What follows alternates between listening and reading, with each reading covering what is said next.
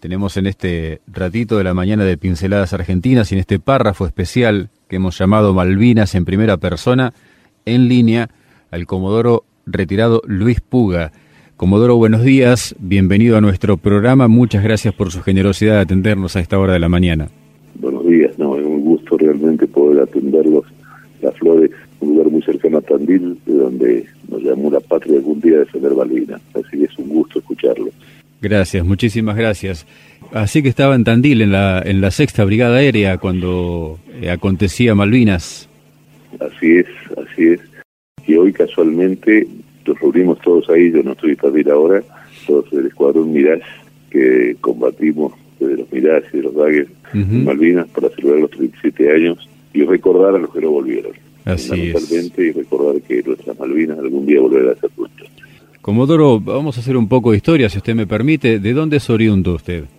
Yo soy oriundo de la provincia de Mendoza, de la ciudad de Mendoza, allá en, los años 47, y luego de, muchos años, tenía 34 años, llegué a Tandil trayendo los aviones Dagger desde Israel, donde decidieron que nos asentáramos, y ahí comenzamos a volar en esa linda tierra de la nuestra querida Argentina durante varios años, hasta el 82 bueno, yo en el 81 tuve que venir a Buenos Aires a hacer la Escuela de Superior de Guerra Aérea y en el 82 me tomó el tema del desarrollo de Malvinas para volver a, la brigada, a la sexta brigada aérea.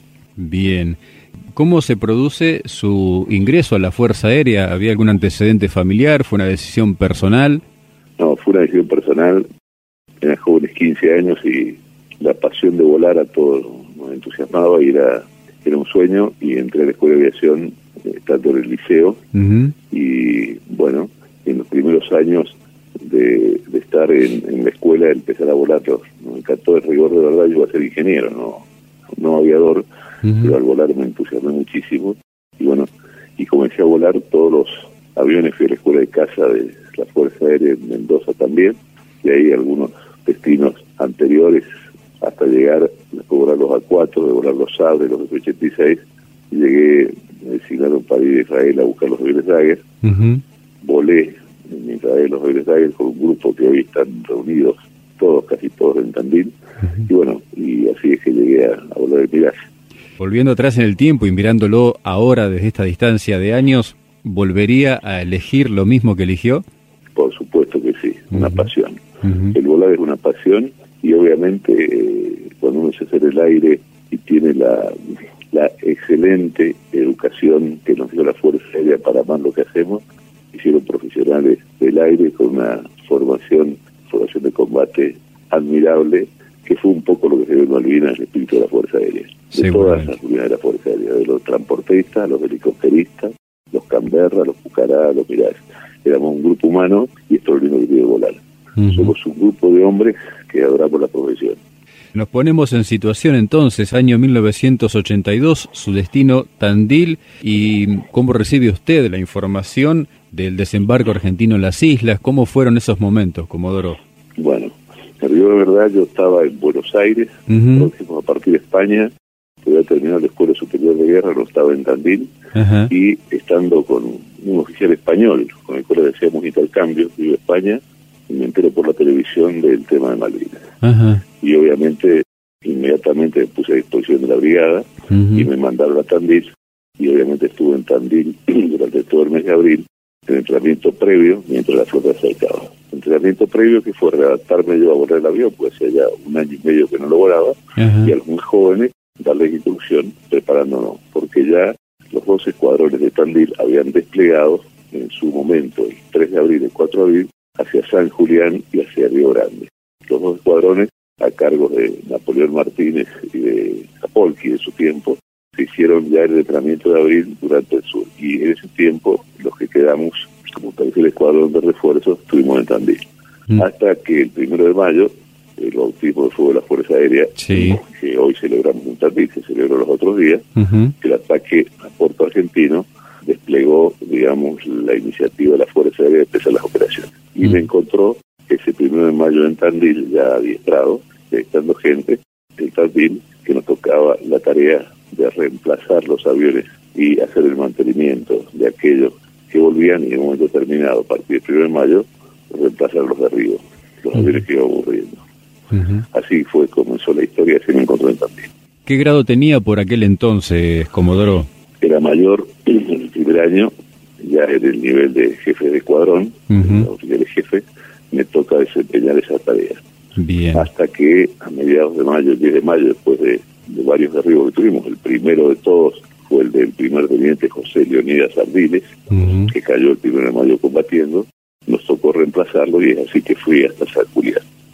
En San Julián, cumpliendo misiones, las primeras misiones que cumplimos de combate de la brigada ya la estamos cumpliendo el primero de mayo, pero la, mía, la primera que me tocó a mí fue el 21 de mayo, que lo hicimos con Callejos y con Román, que ese día salimos seis aviones de la base de San Julián, con Donadile, con Pium y con Sen, llegando a las islas fuimos interceptados, lo derribaron a Donadile, a Pium y a Sen, nosotros logramos sobrepasar y atacar.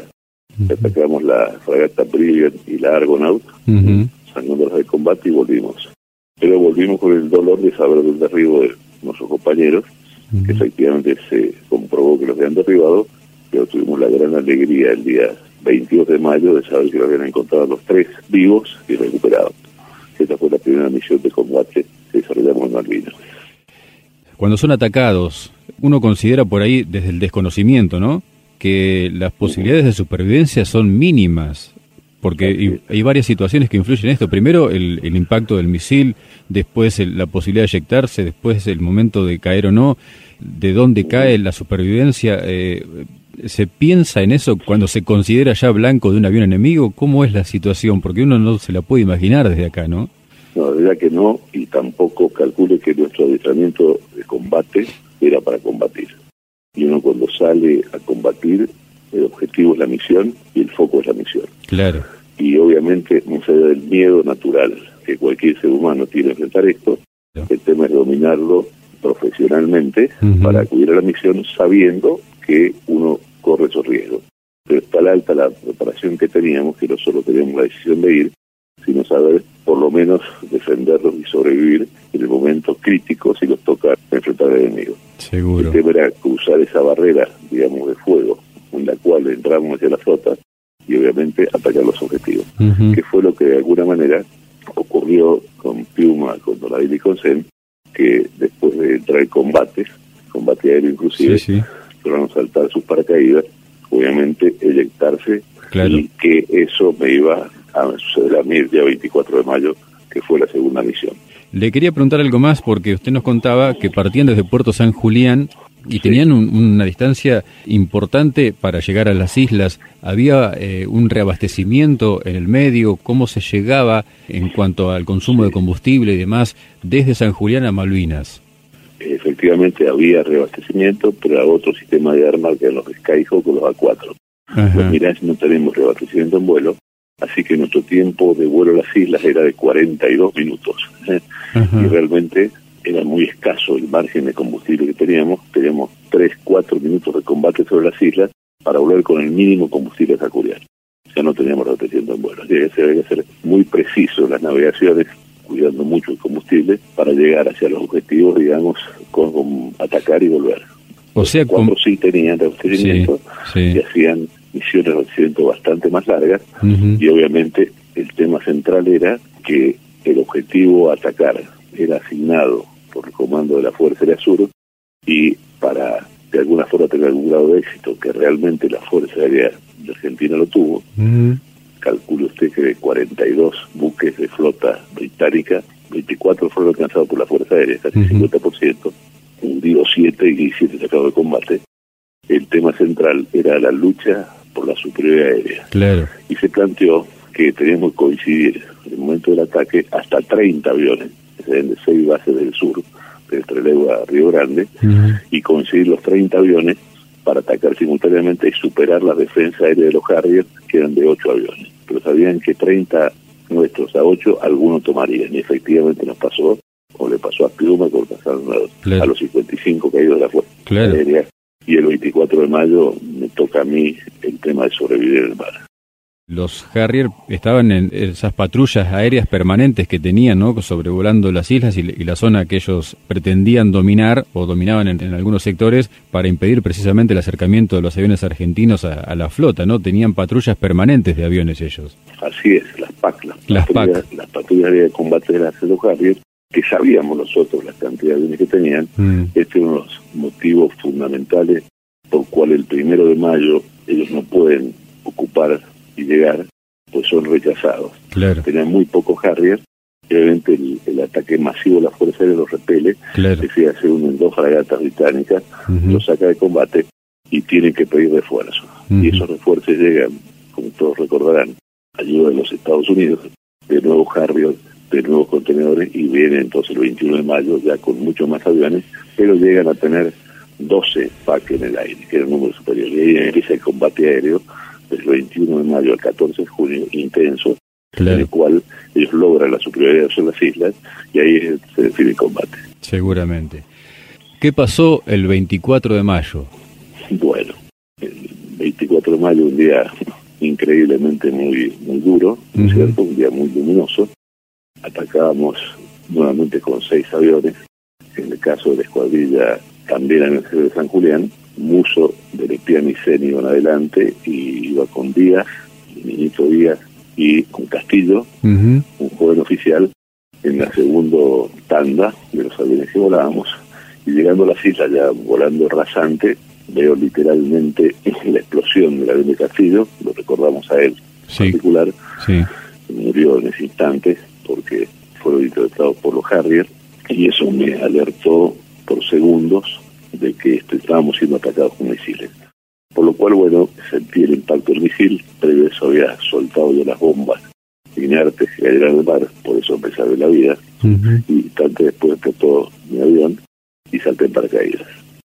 Salté en paracaídas al norte de la isla Malvinas, llegando al mar muy rápidamente porque estaba muy bajo, y ahí comenzó la, la historia de supervivencia que gracias al entrenamiento que teníamos, a la fe en Dios sin duda, pues me encomendé a él para que me ayudara a nadar, me deshalcé de paracaídas, perdí todos los, el bote, y bueno, yo comencé a nadar hacia las islas, y bueno, algunas horas después llegué a, la isla de Borbón, donde me rescataron el viento de infantería de, Marina, al otro día, 25 de mayo, después de caminar toda esa noche, y bueno, y acá estoy para poder contarlo. Así que le doy gracias a Dios a poder salvar la vida así contado parece una cuestión realmente muy, muy simplemente anecdótica, pero volaban rasantes. ¿A cuánto es rasantes? ¿A qué altura, a qué distancia mínima del mar, Comodoro?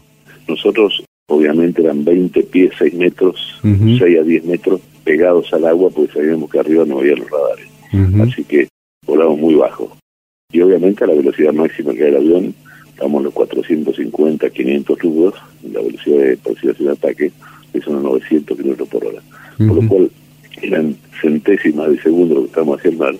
Y obviamente, a raíz del, impacto a tan baja altura, la elección fue instantánea, es decir, no, tenía, no podía salir. Claro. bueno, esas algunas condiciones que uno ve que realmente la, gran formación con la Fuerza Aérea nos dio esos reflejos y esa capacidad de reacción frente al ataque fueron lo que nos ayudaron digamos, a salir de la situación y obviamente luego el, gran entrenamiento en supervivencia, y suerte y el Dios que nos ayudó a nadar durante varias horas con el equipo de supervivencia que teníamos, con un traje de neoprene, si no estaría acá, obviamente. Claro. Traje de neoprene que había preparado realmente con una cuestión de supervivencia, fue lo que me permitió estar tantas horas en el mar. La eyección, cuando usted recibe el impacto, ¿la produce el avión, el sistema del avión automáticamente o la provoca usted? Es voluntaria, manual, instantánea de uno, con una manija de eyección que uno tiene, en la cual, ante el golpe que el avión se desintegra, no queda otra alternativa que eyectarse. Claro. Uno decide eyectarse y acciona la máscara, digamos, la eyección está arriba del casco, que es la que de alguna manera actúa los, los cohetes que están abajo del asiento y uno lo expulsa del avión. Es una situación muy particular porque tiene mucho riesgo también la eyección, ¿verdad? Sin duda, no, sin duda que sí, pero eso sucede en segundos. Obviamente, en el momento que usted acciona el asiento eyectable instantáneamente en el los cohetes y los pulsan. Claro. Literalmente. A la velocidad que viene, obviamente sale, se abre el paracaídas y abierto el paracaídas uno entra al mar. prácticamente sin solución de continuidad porque me eyecté muy bajo. Claro. Gracias a Dios me salió el paracaídas y pude entrar al mar, digamos, frenado por el paracaídas. Claro. ¿La carlinga explota cuando usted la choca?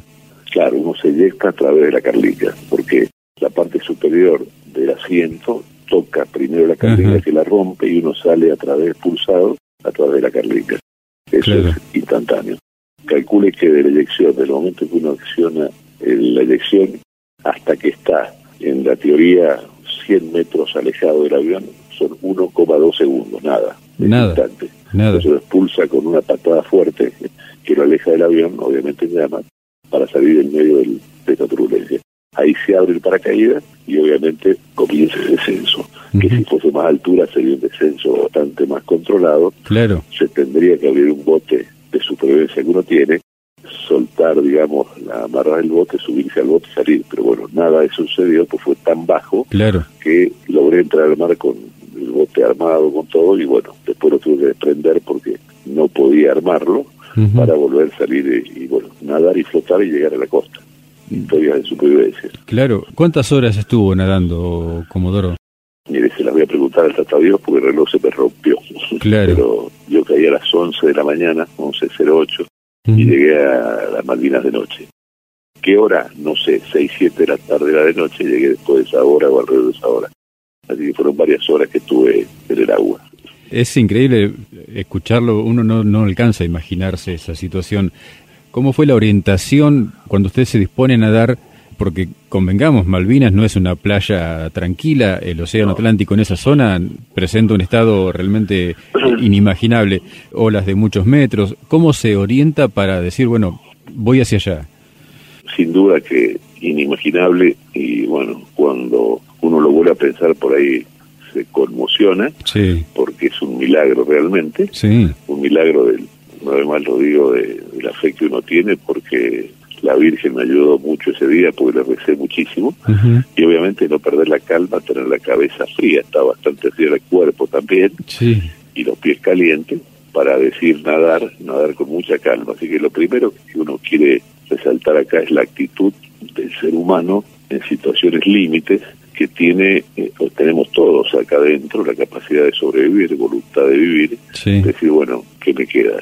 Me queda lo que yo tengo acá adentro para tratar de no perder la paz y llegar, llegar nadando. Y ahí empieza lo que es el famoso tema de la preparación que uno tiene, que obviamente tenemos una muy buena preparación, ¿no es cierto? Porque, bueno, ¿qué es lo que tengo que hacer? Ahora mi foco es ir hacia las, las islas, que inicialmente no las veía, porque calculo que caía calculan que entre 5 y 8 kilómetros de la costa claro. había caído.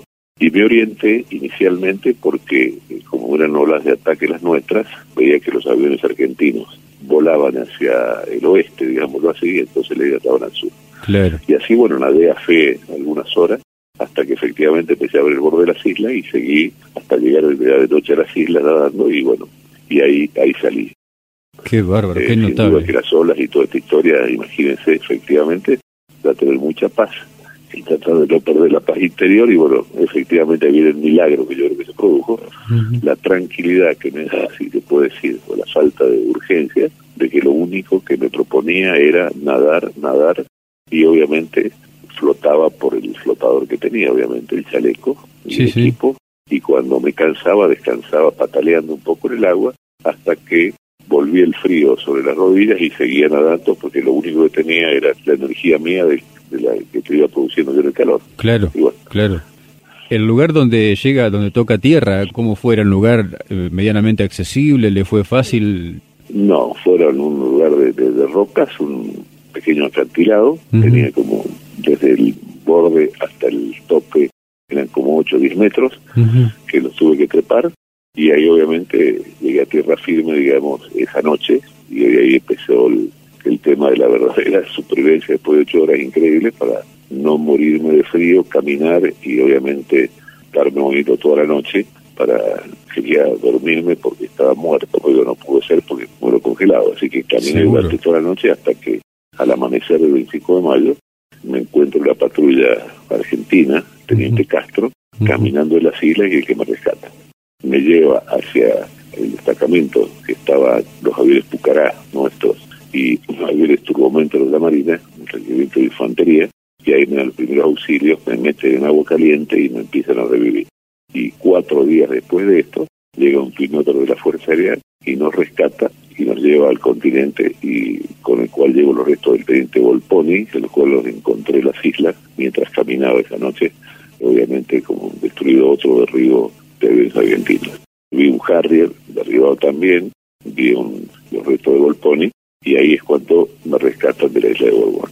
Y en el rescate me llevan hacia la base de como Rivadavia, en Twin Otter y luego un F-27, que nos rescatan con Díaz, que también de mi escuadrilla había sido derribado, y los dos sobrevivimos. O sea, de los tres de la escuadrilla murió Castillo, Díaz y yo sobrevivimos. Realmente sorprendente. Uno se imagina la secuencia, puede nadar ocho horas en el mar, encima tener que trepar un acantilado de 10 metros para llegar a tierra la caminata de noche. ¿Cómo fue la caminata nocturna, Comodoro? ¿Fue hacia un sentido? ¿Cómo la desarrolló? Porque nuevamente tenía que orientarse en tierra, ¿verdad? Bueno, acá viene una vez más también nuestra querida Fuerza Aérea, que hoy les mando un saludo a, mí, a todo el escuadrón y a todo el grupo que estamos reuniendo también, el cual día se que organiza todo este tema. Y recordamos todas las historias de todo lo que le pasó, porque esta es una la historia mía. Seguro. Calcule que a cada uno de nosotros algo nos pasó. Sí, sí. Pero era tan intensa la formación de supervivencia de la Fuerza Aérea que uno ante una emergencia siempre decíamos para si piensas y hacer las cosas de a poco, tratando de tener la calma y la mente fría si se puede, para que una cosa no te atropelle a la otra. Y bueno, entonces mi única fuente de energía eran mis piernas para caminar, así que me propuse un plan de caminar durante toda la noche, caminaba al lado de la costa, para obviamente tener referencia, porque no veía nada. Claro. Llovió mucho esa noche y obviamente eran lluvias que se cortaban y volvían a llover intensamente. Y bueno, durante el caminar se mantenía uno, digamos, despierto. Claro. Hasta que amanece, que fue realmente algo increíble el amanecer para ver el sol de nuevo. Y caminando hacia la punta de un cerro veo esa patrulla que es la que me rescata. Así bueno, es la fuerza interior que uno tiene para decir no me voy a quedar. Es las últimas las últimas fuerzas que uno las agota para salvar la vida. obviamente, si una vez más lo digo, la fe el Tata Dios que rezando nos dio fuerza, siempre está al lado nuestro, siempre nos acompaña. Y obviamente, bueno, él también me ayudó. Callate y seguí nadando, me decía, bueno, yo seguía nadando. Seguramente. Por eso, de alguna forma, cabeza dura como uno es, pudo llegar a sobrevivir. Sobrevivir reiteradas veces en un pocas horas, como decía hace un rato, eh, sobrevivir al impacto del misil, sobrevivir a la eyección, sobrevivir a, tantas horas en el mar, sobrevivir a una noche tremenda, con inclusive con lluvias, con una caminata nocturna. Miren, nadie se muere en las vísperas. Claro. El mensaje de alguna una forma que uno da de fe a todos es que uno no se tiene que nunca. Nadie se muere en la víspera la fuerza interior que tiene adentro, no la conoce hasta que a uno no le toca el timbre. Y ahí es donde tiene que decir, bueno, señora, acá estoy, ¿qué hago? Y bueno, y hacer lo mágico que uno puede. Así que uno tiene mucha fuerza para, hacer estas cosas. Y esto vale no solo un caso crítico como el mío, sino todos los días de la vida. Tratar de mantener la mente fría y ver qué es lo que pasa. Así que bueno, en este caso es un milagro, no hay duda.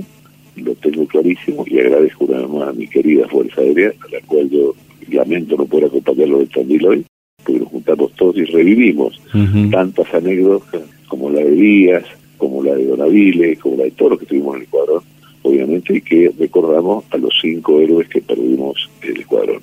Muy especial. bajas en combate. Muy especialmente, sin lugar a dudas. A a ver Volponi, a Castillo, y realmente eh, los recordamos a ellos porque eran parte de nuestro cuadro y hoy no están con nosotros. Por eso honrarlos en nuestro recuerdo es el deber de todos los argentinos. Y obviamente con ello honrar a nuestras queridas Malvinas, que algún día volverán a ser nuestras, fueron siempre, y las volveremos a tener cuando la Argentina salga de esa superficie con una visión importante que todos somos, lo respetemos de todos nosotros. Así que esto no es otra cosa que defender a la patria. Comodoro, antes de continuar con la charla, no puedo dejar pasar por alto este mensaje que nos llega. Felicitaciones al Comodoro por su relato y heroísmo, y es de un veterano también de, guerra sobreviviente al hundimiento del crucero General Belgrano. Eh, es de Saladillo y nos está escuchando en este momento. Un gran abrazo a él, camaradas de la Armada y del Ejército también pelearon como tantos argentinos quisieron estar ahí. Y un abrazo a todos ellos y esto es un recordado homenaje a esta Argentina que vale la pena querer y vale la pena defender haciendo las cosas bien de todos los días.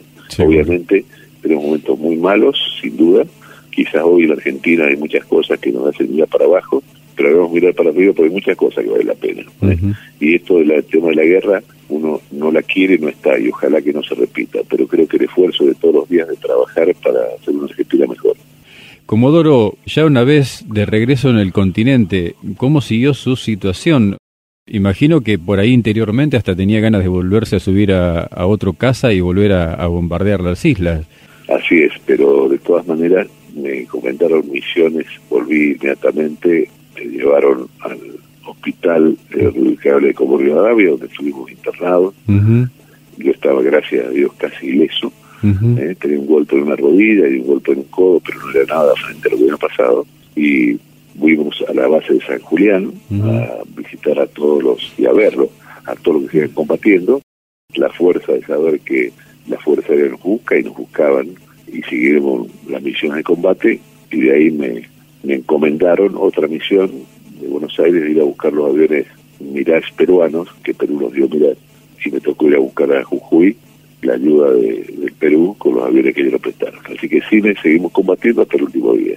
Siempre se habló de la ayuda peruana y de esos aviones que habían llegado. Eh, lo que no sabíamos era que precisamente por ahí pilotos argentinos, como es su caso, los habían llevado a, la zona de combate, ¿no? No llegaron a combatir porque llegaron el 6 de junio y hacia Tandil estuvieron llegando el 8 y el 14 tuvieron la guerra, pero sí llegaron hasta la base de Tandil. Y bueno, pero el gesto de Perú de ayudarnos en esta historia tan triste, tan difícil, con aviones propios y con los mismos aviones que habíamos perdido fueron recuperados, reemplazados de alguna manera en número por los de ellos. Qué bárbaro. Y fue otra historia también de la solidaridad americana, que no podemos decir lo mismo, pero decimoslo acá nada más con Chile, que fue al revés, como todos sabemos, que apoyó a los británicos. Tal cual. Es otra historia. Así, que bueno, que hoy recordemos a los que no están y recordemos que las Malvinas son nuestras y yo creo que realmente vale la pena toda la Argentina recuperarla. Recuperar no solo las Malvinas, sino el espíritu que tenemos los argentinos cuando queremos hacer las cosas y las hacemos lo mejor que podemos. Recuperarnos como argentinos, por sobre todas las cosas. Así es, cada uno en lo suyo defendiendo lo nuestro. trabajando todos y dejando grietas atrás del pasado para mirar el futuro con esperanza. Si no nos unimos los argentinos, nadie nos va a unir. ¿Cómo se siente, Comodoro, esto de revivir esta historia a 37 años interiormente, cómo lo vive usted cuando... Es muy emocionante pensar en todo lo que de alguna manera pasó, en todo lo que sucedió, han pasado 37 años y nos sentimos, digamos, como una parte chiquitita de este gran país en la cual hicimos lo que tratamos de hacer. Y realmente se siente uno con mucho honor, con mucha gloria en el sentido de haber vivido cosas más difíciles y que no se vuelva a repetir, pero la fuerza que nos da el hecho de formarnos profesionalmente, de haber hecho esto, nos dio la posibilidad de estar. Por lo cual, lo más importante de todo esto es que uno recuerda con la familia, razón de ser de nuestra vida y familia personal, que es la fuerza en la cual a uno lo obligó, digamos, a decir, las tengo que ayudar a que salgan de esto, que es lo que nos mantiene vivos en esta historia. Y esta familia es la razón de ser de la vida. Y bueno, un poquito más grande la familia argentina que hoy una vez más vuelvo por eso, y en eso digamos el voto de esperanza de que nos unamos los argentinos, a pesar de las diferencias que hay, porque creo que la forma de buscar la paz, de buscar la tranquilidad, hacer las cosas del trabajo diario. Así que honroso de mi querida Fuerza Aérea, honroso del país y realmente Dios quiera de que nos ilumine Dios para poder caminar hacia adelante el país que todos tenemos tan lindo y que por ahí no nos merecemos, pero nos merece la vida esforzarnos y trabajar en función de todo. Y bueno, yo le agradezco a ustedes, obviamente, este momento de compartir con las flores y toda esta tierra de Buenos Aires, porque hay un gran cariño en esa zona donde nosotros vivimos momentos difíciles de nuestra vida. Una última, Comodoro, ¿visitó las islas después de la guerra? No, es una deuda pendiente que tengo y siempre digo que tengo que volver. Voy a volver a visitar las islas agradecerle infinitamente por esta gentileza, por la generosidad, por estos minutos, por su historia, por todo lo que aportó para nuestra patria. Yo les quiero agradecer a ustedes y obviamente en nombre de todos mis, camarada y simplemente recordar a todos los que quedaron en las islas como testimonio permanente que son nuestras. Y agradecer la generosidad suya de mantener vivo este espíritu de la patria que no se duerma. Pues yo creo que este es el espíritu que vale camino al futuro. Y yo le agradezco muchísimo estos minutos que de alguna manera me ha brindado. Comodoro retirado, veterano de guerra de Malvinas, Luis Puga, un fuerte abrazo desde Las Flores, muchas gracias. Un abrazo grande para todos ustedes. Gracias.